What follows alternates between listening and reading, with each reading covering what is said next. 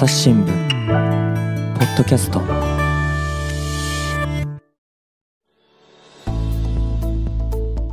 皆さんこんにちは。朝日新聞の水野あずさです。さて今回は選択的夫婦別姓を取り上げていきたいと思います。今回でゲストにお越しいただいております。選択的夫婦別姓全国陳情アクション事務局長の井田奈穂さんです。井田さんよろしくお願いします。よろしくお願いします。よろしくお願いします。選択的夫婦別姓ですね。あの聞いたことある人も多いんじゃないかなというふうに思いますけれどもあのまあなかなか希望がされてからなかなかこの制度進まないということもありまして今回ちょっと改めて取り上げたいなと思ってるんですけれどもあの、水野が担当してます「ウィズニュースでは自分の名前で生きるという連載をやっておりましてこの選択的夫婦別姓を望んでいる方にお話を聞いたりとか、まあ、あの名前について改めて考えるっていう連載なんですけれども、まあ、この選択的夫婦別姓あの井田さんの周りでもねたくさんの方が希望されてるんですけどなかなか進まないですね。そうですね。私自身ももうちょっと早く法改正にこぎつけるんじゃないかと思っていたんですが、はいはい、ちょっと甘かったですね。40年この活動はされていると聞いています。そうですよね。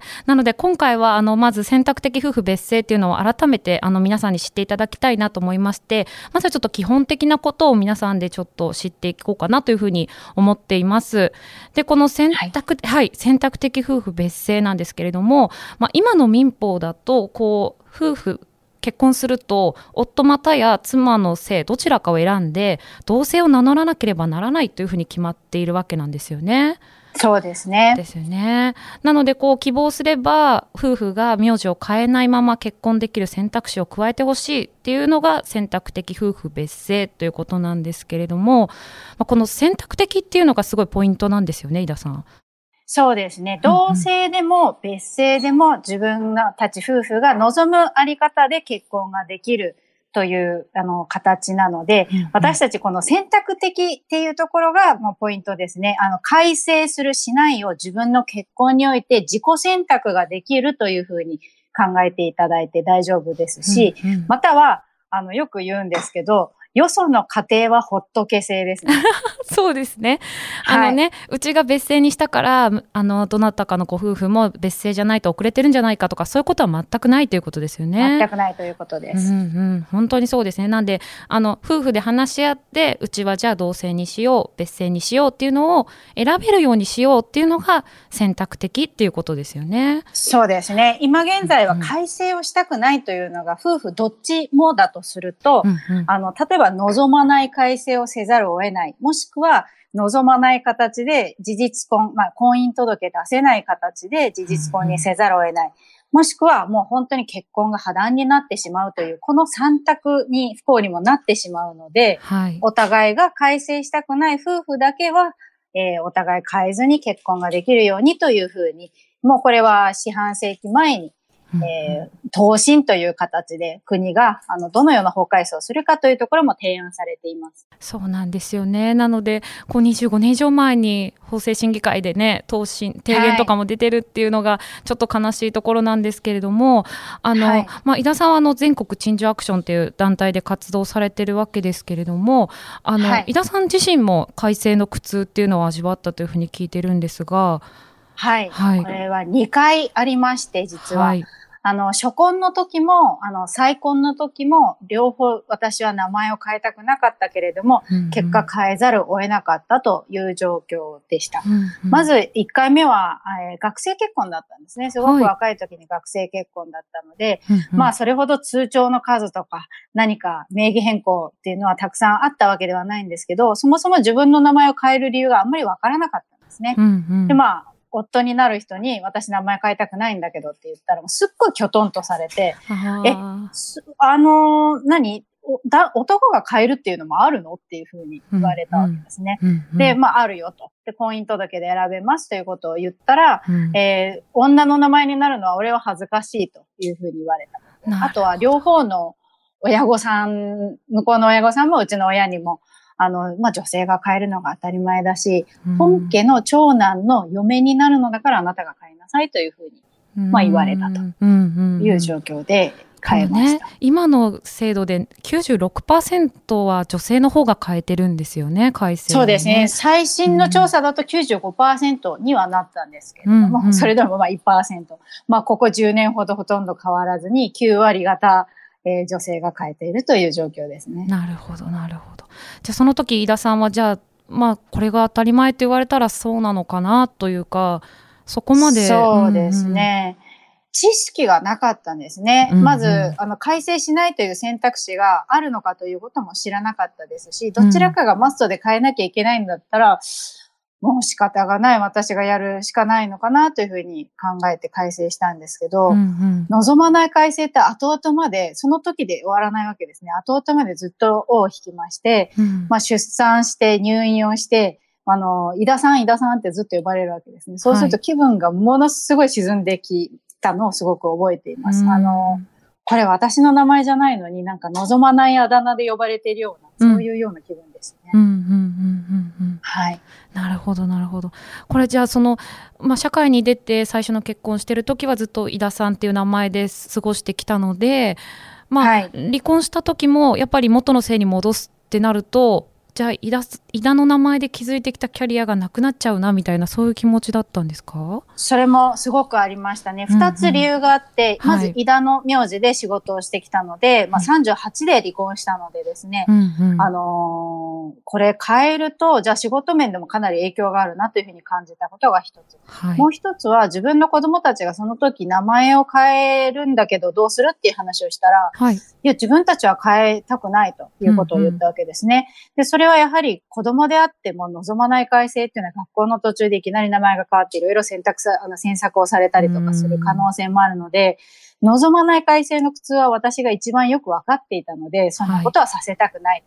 ということで、はい、婚子続称と言って、まあ、結婚していた時の名前をえー、以後も離婚した後も名乗り続けるという形で、はい、えー、井田という姓を名乗り続ける手続きをその時はしました。それで子供たちと同じ戸籍に入っても、今日本の制度だと同じ戸籍では同じ名字でなければならないってなってるんで、はい、えー、子供たちが連動して名前を変えさせられることはなかった。それは防げたという状況です。うん、なるほどですね。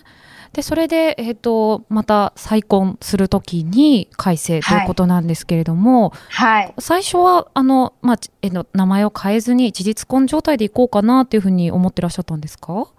そうですね。事実婚もやはり両方名前を変えたくないというふうに思ったら、事実婚という状況しか先ほどの3択の中でないわけなので、うん、まあ一旦、あの、結まあ、婚姻届出せずにいたわけなんですけれども、うんうん、天気がですね、夫が手術を受けることになったんですね。はい、で、その時病院に付き添って、私が配偶者として合意書に、手術の合意書にサインをしようと思った時に、うん、あれ？ちょっとお名前違いますね。どういうことですか？と。えっ、ー、と、これ実は、あの、婚姻届は出していなくて事実婚なんですけどとか、うんうん、あの、婚約者なんですけどとか、いろいろ言っても、はい、いや、ちょっと本当のご家族じゃないので、本当のご家族呼んできてくださいというふうに言われてしまったわけですね。はい。で、これは、日本の中でも、まあ、結構大きな病院の大学病院だったんですけれども、家族として扱ってもらえないんだと、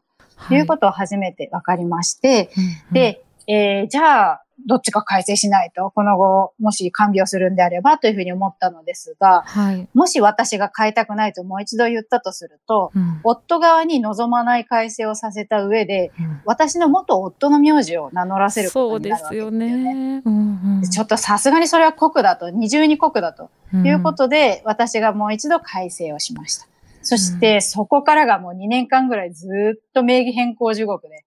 もう本当に大変でした。うんうんうん、もうだからあの、ね、社会人としていろんなところ、まあ、あのサービス登録してたり、あのね、まあ、ネット通販とか、まあ、本当にいろんなサービスも含めて、あの、運転免許証とかもそうですけど、はい、それを戸籍の名前に改正していって、改正する、うんうん。そうですね。保持することも一部はできたはずなんですけど、うん、天気は本当に海外出張だったんですね。はい、海外出張するとなると、パスポートの名義がもうちょっとあまりパスポートの期限ないから変えなきゃいけない。はい、でそうなった時に、じゃあそこに紐づくクレジットカードの名前も、じゃあもう井田ではなくて新しい名字にしなければいけない。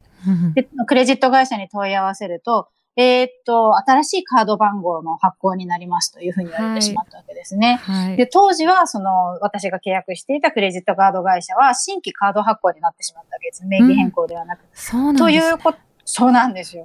ということは、そこに紐づく銀行口座、あらゆる名義の、こう、例えばアマゾンであったり楽天だったり、そういうね、はい、ショッピングサイトもそうですけど、うん、電気ガス、水道とか、うんうん、あの、そういう社会保険とか、そういうものもすべてすべて変えていかないといけない状況だったので、うん、海外出張をきっかけにも芋づる式に、名義変更地獄に陥り、はい、えー、そしてもう一回子供たちも名前は変えなかったんですけれども、はい、私は子供の親としても、あらゆるところに保護者名を登録してあったので、なるほどそれも変えていかなきゃいけない。子供の例えば奨学金の保証人であったりとか、はい、はい。はい。口座の、あの、法定代理人であったりとか、それも全部いちいち戸籍謄本を全部取り寄せて一個一個やってるうちにもう私何やってるんだろうなというノイローゼ状態になる。うんいう状況が続きました、うん、そうですよね。これしかもあれですよね。仕事上はこう旧姓を使ってるわけなんで、あの、この場面だとどっちだみたいなちょっと混乱しますよね。はいそうですね。あの、しばらくもう20年近く、20、そうですね、何年か、イダでやってきましたので、はい、ある時に人事の方から、じゃあ、あの、電子署名になりますと、今後はハンコの署名契約書ではなくて、電子署名になりますというふうに聞いて、やった、これで業務が楽になるというふうに思ったらですね、はい、なんと、イダという名前が選択ができないわけですね。でそれは、人事に聞くとどうしてですかって聞くと、うんうん、あ、ごめんなさい。これは、あの、もう社会保険とか、あの、他の、あの、納税のシステムとかとも連動しているので、うんうん、えー、井田という名前ではなく戸籍制の方で一本化する、もう一個の名前しか運用できないようになってるんです、ということを言われて、はい、もうこれは非常にまたショックを受けました。ああ、もうこれで私の名前はどんどんこうやって土にこうね、自分で穴掘って自分でなんかこう自分の名前を埋めていくみたいな、そういう作業がもうずっとこれからも続くんだということを実感しました。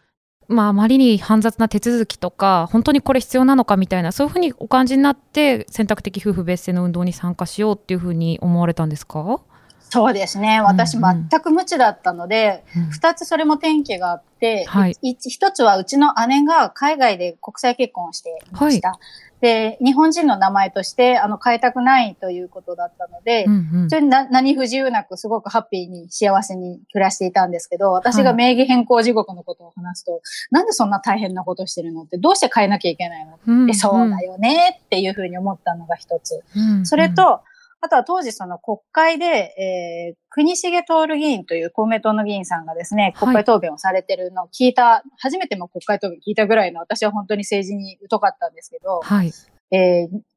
日本以外にあの、えー、夫婦同姓を義務付けている国はありませんという国の答弁があったわけですね。うんうん、はい。もう、こんな苦痛を味わわなければいけないのは、これは私が日本人だからなのかと。うん、じゃあ、この法律変えなきゃいけないよねと。いうふうに感じたのが、うん、あの、大きなきっかけでしたね。なるほど、そうですよね。だって海外だと当たり前のように別姓選べたり、同姓選べたりとか、あと複合性っていうのがね、はい、できたりとかしていて、そうですね。本当に唯一同姓を強制してるっていうのは日本だけっていうのはね、政治家も言ってますね。ねいわゆるアイデンティティを捨てないと結婚という権利が得られないというのが、じゃあなぜなのかっていうと、合理的な説明は誰もできない。うんうんで、まあ当時、あの、ちょうど私が活動を始めた時にですね、はい、あのサイボーズ直野さんが裁判を起こされるとい。うふうに、はい、えー、ニュースに流れてきたんですけれども、うんうん、やはり改正をする苦痛っていうのは男女問わずですね、男性であっても青野さんのようにあの苦痛を感じていて、さらに企業の経営者だと、あ、こんな登記の問題まであったり、社内でこうね、仕事の使い分けは私以上に大変なんだないうふうに思って、もうこれ自分の問題だというのをすごく強く感じました。うん、うん、なるほど、なるほど。で、それであの、井田さんのあの団体では、全国陳情アクションといってですね、各自治体の議会にあの選択的夫婦別姓を導入してほしいというふうに陳情する活動を続けていらっしゃるんですけれども、この活動を始めたきっかけっていうのは何だったんでしょうか、はいはい。あの、ツイッターで私すごく改正の靴をブツブツこう、愚痴っていたんですね。はい、はい。で、そうすると、いろんな仲間が集まってきてくれて、うんうん、まあ、例えば、オフ会であったりとか、うん、あとは院内集会ですね。えー、これは国会の中でその当事者の証言を、例えば議員さんたちが聞くような会っていうのは今までもあったんだということをそれで初めて知って、はい。で、そこで何かこう地元に近い人たちと仲間ができたんですよね。うんうんうん、それで、じゃあ、どう、法改正ってどうするんだと。その時はよく知らなかったんですが、一つはその司法で裁判を起こして国を相手取って意見判決を取って、えー、そして変えてもらうのが一つ。もう一つはもう国会議員に理解をしてもらう議員陳情というのをするんだと。いうことを、あの、地元の議員さんに教えてもらったわけなんですよね。うんうん、あ、そういうやり方があるのか。じゃあ、裁判やる人っていうのはもう、あの、もうニュースになってるから、私は議員陳情の方頑張ろうということで、初めて自分が住んでいた中野区の、えー、議会にですね、はい、えー、選択的夫婦別姓の法制化を求める、えー、陳情というものを出して、それが、えー、4ヶ月後に、えー、いろんな議員さんが本当に協力して寄り添ってくれたおかげでですね、うん、えー、意見書として国に送ることができたわけですね。で、この意見書というのは、えー、地方自治法99条というものにおいて、えー、この議会ではこの法改正が必要と思われるので、国会で、えー、きちんと法改正しなさい。もしくは、えー、ちゃんと議論してくださいと。うん、そういうような意見を自分の地元の議員さんたちと一緒になって出すことができるんだと。うん、要はこの自治体の人たちはもうこういう望んでる人たちがいるんですっていうのを可視化できるんだというふうに、これもすごく、あの、あ、初めての経験で、はい、こういうことができるんだということを思ったわけなので、うん、そこでじゃあ私以外にも困ってる人、これはたくさんいるよね、と。ということで、うん、団体を立ち上げたというのが2018年の11月の段階だった。なるほどですね。だから、あの、ね、中野区以外にも、こういうふうなやり方をどんどん各地で広めていけば、まあ、議論が盛り上がるというか、困っている人がどんどん可視化されて見えてくるっていう、そういうふうに考えたってことなんですね。そうですね。国会議員の方にお話を聞いたら、やっぱり昔ながらの、まあ、保守的な家族感を持っている支持層の顔色を伺って、うんうん、この選択的夫婦別姓に反対している人が議員が多いから、やっぱり当事者が声を上げないと、あちこちで陳情しないと、私たちもどう動いていいかわからないし、これだけの人が、まあ、法改正求めてるんだっていうのを示してくんないと、国会議員だって動けないんだよ、ということを言ってくれたわけです。じゃあ、もう、可視化して数で示しますから、ぜひ動いてくださいという思いになったということです。なるほどですね。これあの、よ、全国にこう呼びかけたわけですけど、結構すぐに反響みたいなのはあったんですか、はい、うちでもやりたいみたいな。ありました。最初、まあ、全国陳情アクションって全国ってつけるのどうかなと。うんうん、もうこんな、ただの会社員だし、ただのこう、道のね、数人目と一緒に始めた活動で、じゃあ果たしてツイッターとかで呼びかけて人が来るのかと思ったら、うん、もう最初がオープンして本当に数、1ヶ月以内にですね、沖縄から来る、東北から来る。反響があったわけですね。うんうん、で、ポツポツポツポツそれが増えていって、で、私もやりたい、どうやるんですか？と勉強会開いたり。あとはイベント開いたり、そういう機会が増えてきたので、ああ、これは困ってる人は、本当に私たちの身の回りにいたし、全国にいたんだし、うん、なんなら男性も今3割ぐらいメンバーにいるんですけれども、はい、男性も同じように困ってるんだ。これはやはり人権の話であって、うん、これは解決しなければいけないんだなというのが本当に多種多様なエピソードから皆さんから聞いてすごく実感した次第です。なるほど。じゃあその集ま、仲間が集まってくるのと同じように、こう困ってる声みたいなのも、井田さんのもとにどんどん届いてるっていうことなんですね。そうですね。うん、まあ、えー、結婚ができないけれども、じゃあ自分たちがお互いに改正したくない、平等に結婚するにはどうしたらいいかということで、うん、一旦、まあ、妻の、妻が改正して結婚したけど、3年後に夫が今度は改正して結婚しようと。3年交代にしているカップルですとか。改正を3年交代にする。なるほど。そう。うんうんうんまあ、お互い苦痛なんだったら苦痛を分け合おうということでやっている。まあ、平等であるということを大切にしている。まあ、大学の同級生同士だったりとかしたんですけど、うんうん、まあ、そういうカップルもいますし、長年ずっともう事実婚のままでいて、じゃあ今度、介護が必要になるかもしれないから、介護、まあ、えっ、ー、と、老人福祉施設みたいなところにちょっと見学に行きました。はい。で、そうすると、あの、あなたたちは本当のご家族ではないので、えー、夫婦として同じ区画に入れませんということを言われてしまうと。もうこんな30何年も一緒にやっていて、はい、60代にもなろうという人たちが、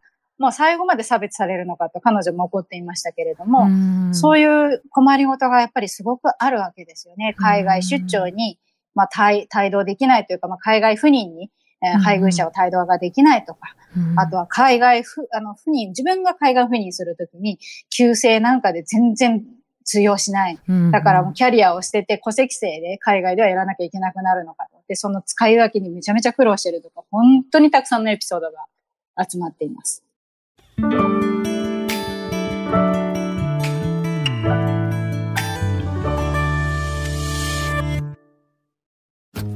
ながら聞きできるポッドキャストって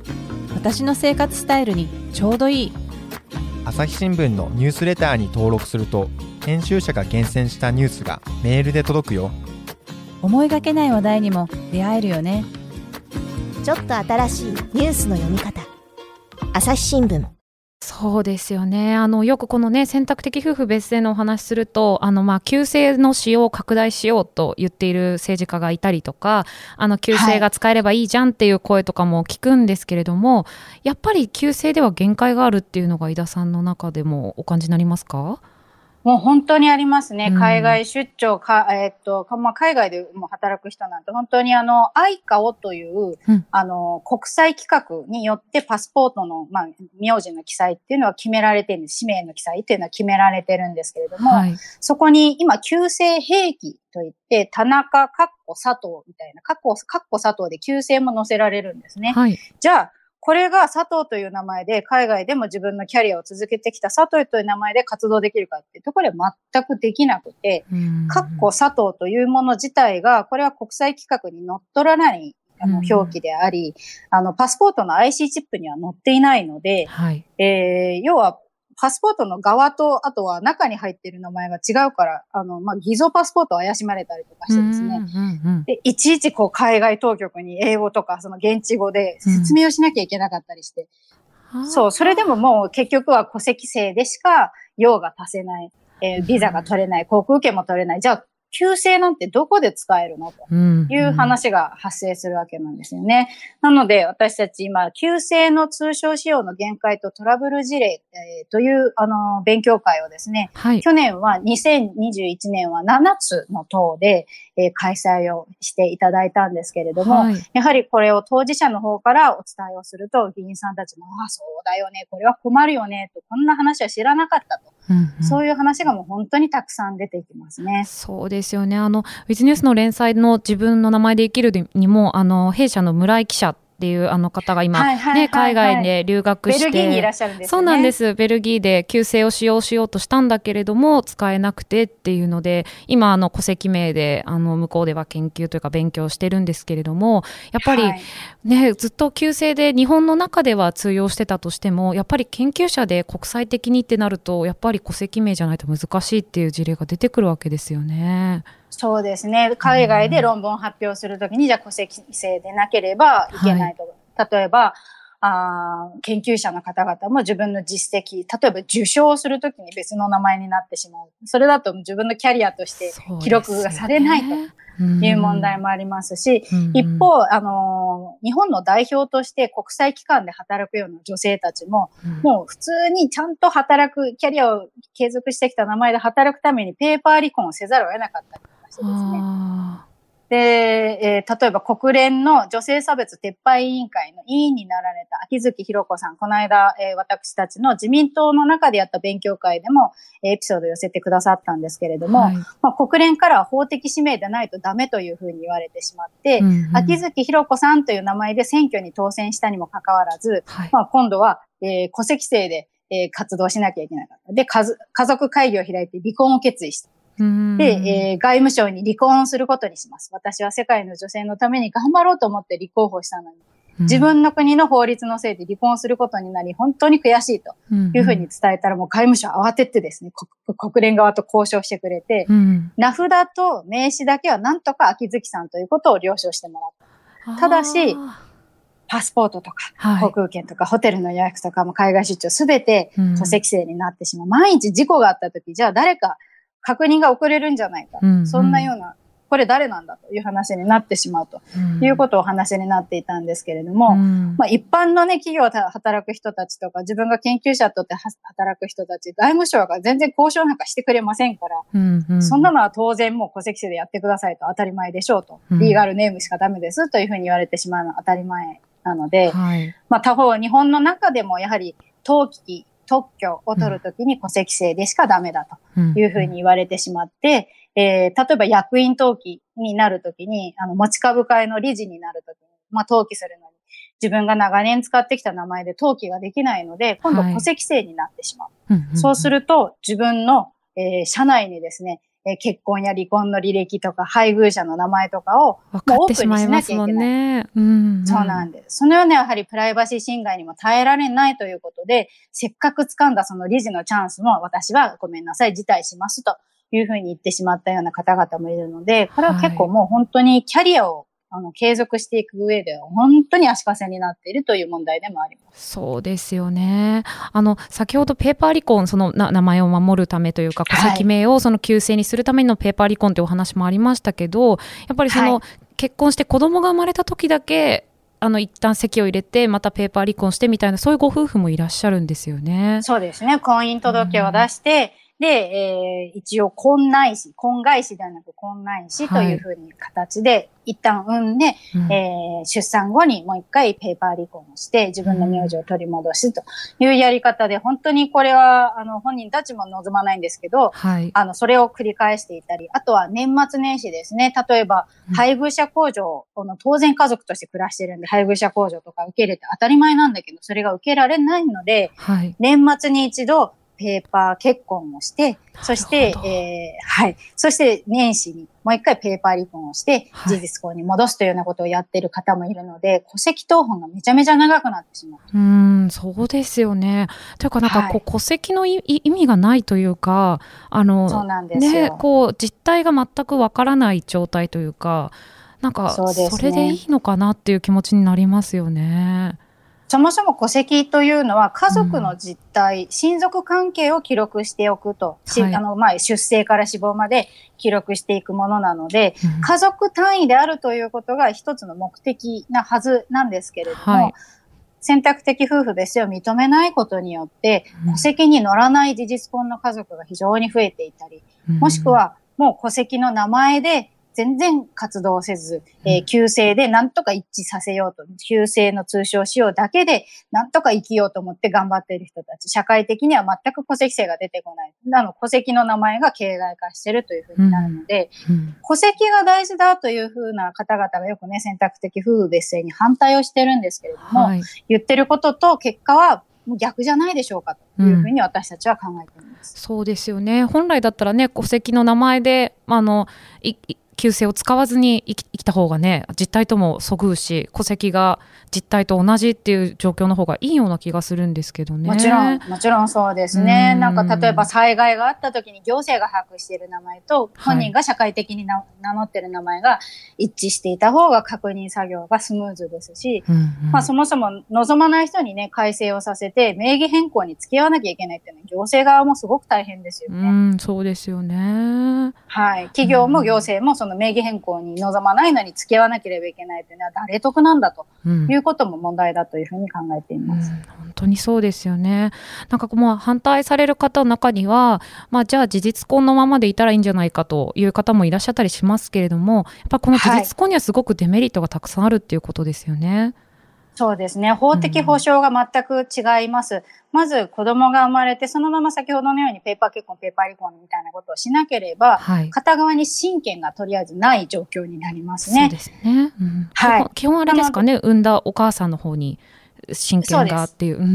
ん、そのままですと、産んだお母さんにだけ親権があるんですけれども、うん、じゃあ、えー、お父さんという、あの、まあ、親権がない方が、うん、じゃあ、例えばお子さんの口座を開いてあげるとか、ニーサ積み立てニーサをね、子供のために作ってあげるとか、うんうん、あの、奨学金の保証人になるとか、うん、あ、そういったパスポートを代理で取ってあげるとか、そういったことがじゃあできるかというと断られる場面が非常に多いというようなこともありますし、えー、まあ生きているうちに、例えば夫婦で共同ローンを組みたいった時に断られたり、はい、あとはやはり先ほど申し上げたように海外あの、赴任するときに配偶者として連れていけない、家族として連れていけなかったり、あとは何かあったときですよね、あの、うん、命に危険があるときとか、うん、私のように配偶者合意ができなくて、えー、医療の合意ができないというような事例も実際にたくさんありますし、うん、あの、最後亡くなってしまったら相続が、えー、配偶者としてできないとい。う状況にありますので、はい、これはなんとかもうデメリットを、あの、最低限にしようということで、例えば公正証書を作ったり、うん、遺言書を作ったりして、なんとかそのデメリットをあの、少しでも回避できるようにってやってらっしゃる方もいるんですけれども、はい、やはり、えー、それで、あの、やったとしても、あの、完全ではないというところなので、えー、やはり家族になりたい人には法的に家族になるチャンスをちゃんと与えて、安心して暮らせるようにするというのは国の責務じゃないだろうかというふうに考えています。本当にそうですよね。あの、もともと井田さん、この陳情アクションとか始める前までは、その、例えば政治の動きとか、そういうのあまり詳しくなかったというふうにおっしゃってたんですけれども、やっぱりこの、はい、あの、まあ、お顔を出して名前を出してあのみんなでアクションしていこうっていうふうに動くのって大変だと思うんですけどこうなぜやろうっていうふうに思ったんでしょうか、はいこれは一つはやはり自分のことだから、自分自身の問題だからというふうに、うんうん、えー、強く考えました。やはり、あの、いろいろこう裁判の原告、弁護団の方々の発信を見て勇気づけられてきたわけですね。はい、あ、こういうふうに戦ってくれてる人がいて、で、自分は応援するだけでいいんだろうかというふうに思ったわけです。うんうんで、私がこのまま何も動かないでいるとすると、じゃあ頑張ってとかだけ言ってるとすると、自分の子供たち、もし結婚することになって、同じ問題に直面するんじゃないかと。じゃあその時に、あの、彼らが私の離婚再婚でも自分の名前を変えたくないと言った名前を、本当に望まないのに変えなきゃいけなくて、私と同じ苦痛を味わうようになったら、だってそれが日本の法律でもしょうがないじゃないって、私は言うのかと。そんな恥ずかしいことはできないなと。いうふうに思って、えー、自分自身も動こうと。でやはり動くときにですね、議員さんこと議員さん相手ですと、はい、名前も顔も出していない、どこの誰かわからない人に、やはり、うん、えー、陳情を持ってこられてもちょっと怪しいわけですよね。うんうんうん、じゃあ、素性は何だと、うん、なので、私自身はもうサイトに自分の、まあ、エピソードも、えどういう人間で何が、あの、今まであって、この法改正を望んでいるのか、これが生活上の困りごとだということを知っていただくために、もう全部フルオープンにすることにしました。はい、でそれにあ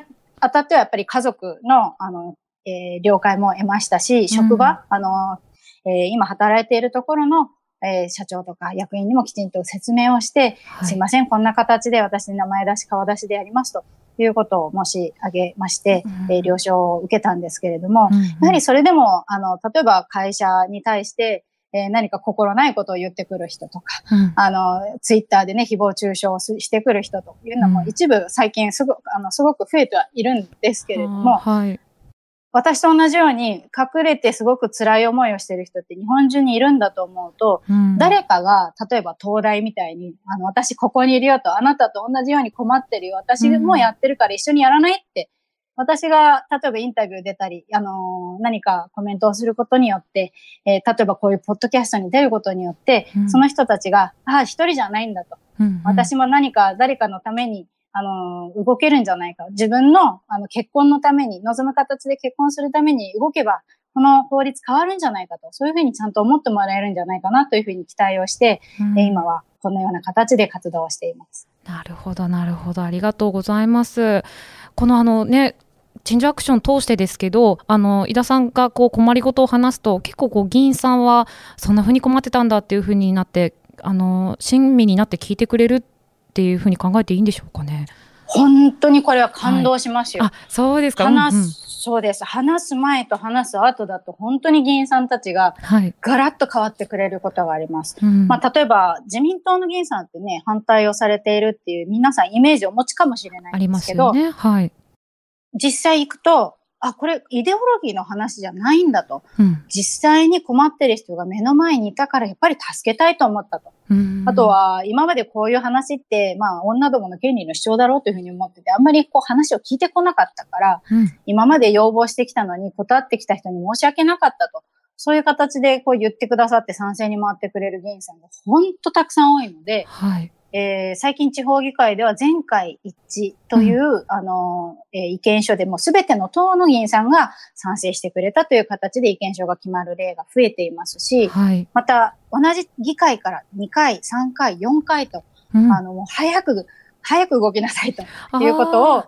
国会に何度も言ってくれる議会というのが増えている心強いですね。心強いです。もう去年の末までの段階で、はい、えー、329件、今分かっている段階で329件の意見書が、はい、えー、選択的夫婦別姓導入推進の、えー、意図でですね、決まっておりまして、で、私たちはその3分の1ほど103件ぐらいを私たちのメンバーが直接働きかけたものとなっているので、誰かが動くとやっぱり議員さんも動いてくれるし、それを見た自分たちでやろうっていう人たちも増えてくるので、はい、必ずしも私たちのメンバーにならなくっても、うんうん、あちこちでやっぱり動いてくれる。あとは議員さんが議員提出議案として自分で出してくれる例も増えている。なるほど。そういう状況です。じゃあ少しずつでもこう、あの、風が変わってきてるというか、あの、私も自分の問題だというふうに感じて動いている人が増えてるっていうふうに感じてらっしゃいますか？はい、すごく増えています。うん、うん、うんうんいやすごい300件以上ってすごくなんかね、これをぜひ国会議員の方に、ね、重く受け止めて議論にしてほしいですね。そうですね。うん、やはり国会に、あの、その数だけを増やすんではなく、やはり自分のお膝元で決まった意見書というのは、その、まあ、代議士として国会に送られている方には、もう特に強く受け止めてほしいなというふうに思っています。はい。ありがとうございます。あの、じゃあ前半では選択的夫婦別姓とはという基本的なことちょっとお伺いしてきたんですけれども、この後の後編の方では、あの、去年の動きですとか、今後どんなふうにこの選択的夫婦別姓が進んでいったらいいかなということをまた伺いたいと思います。一旦ここで引き取ります。ありがとうございました。ありがとうございました。は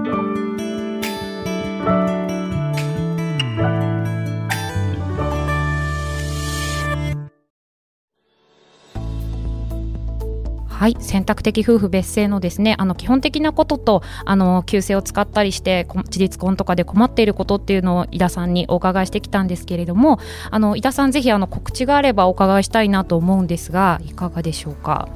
はい選択的夫婦別姓全国陳情アクションでは、えー、ご自身で、えー、この法改正を望む方がえー、動けるようにノウハウをお知らせをしていたりします。ぜひメンバーになっていただきたいので、陳情アクションと調べて、ぜひ、えー、私たちのサイトを探してみていただけたらと思います。はい。また、次の参院選、ぜひ、あの、投票を、えー、するときにですね、選択的夫婦別姓賛成の議員に対して投票するように、ぜひ一緒にやっていきましょう。はい。このあれですね、サイトでせん、えーと、全国陳情アクション陳情アクションと検索するとこの井田さんたちのサイトが出てくるのでそこのお問い合わせとか、そういうところであのアクセスすればいいですかね。そうですね。トップページで見ていただくと、はい、メンバー、えー、登録の導入の、えー、フォームに飛ぶリンクがあります。はい、わかりました。ぜひあの皆さん興味のある方はサイトをチェックしてみていただければと思います。朝日新聞ポッドキャスト、朝日新聞の水野あずさがお届けしました。この番組ではリスナーの皆様からのご意見、ご感想を募集しています。概要欄の投稿フォームからぜひお寄せください。ツイッターやメールでも受け付けています。ツイッターでは番組情報を随時紹介しています。アットマーク、朝日ポッドキャスト。朝日新聞、ポッドキャストで検索してみてください。